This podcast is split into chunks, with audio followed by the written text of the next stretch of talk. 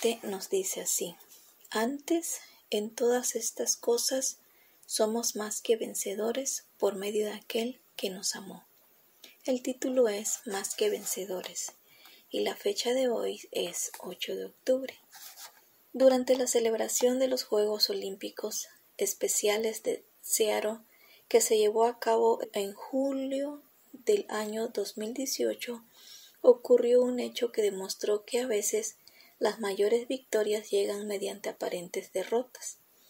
Nueve jóvenes con discapacidad intelectual estaban participando en la carrera de los cien metros planos, cuando uno de ellos cayó en medio de la competencia.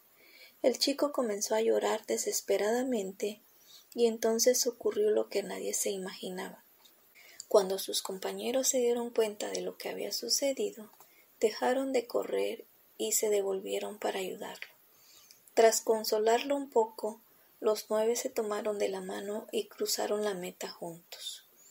Cuando Craig Kinner, que la multitud los ovacionó de, de pie durante diez minutos. Al renunciar a su victoria personal, cada uno de ellos alcanzó un triunfo más grande. En un momento de gran angustia, el profeta Juan se le dijo No llores, porque el león de la tribu de Judá, la raíz de David, ha vencido para abrir el libro y desatar sus siete sellos.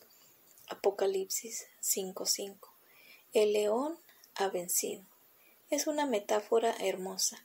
Después de todo, el león es el rey de la selva, el fuerte entre todos los animales que no retrocede ante nada. Proverbios 30:30.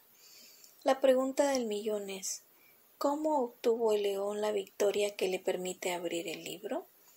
Juan lo describe con estas palabras. Miré y vi que en medio del trono estaba en pie un cordero como inmolado. Él vino, tomó el libro de la mano derecha del que estaba sentado en el trono. Cuando hubo tomado el libro, los cuatro seres vivientes y los veinticuatro ancianos se postraron delante del Cordero.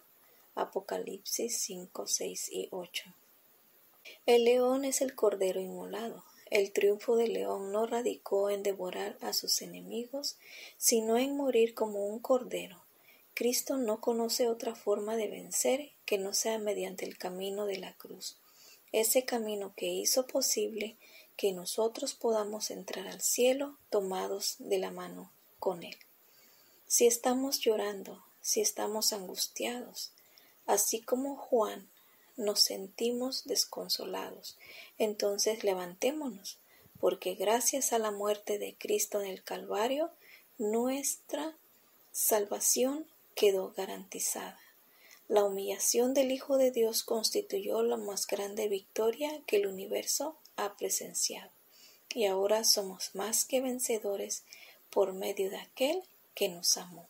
Romanos 8:37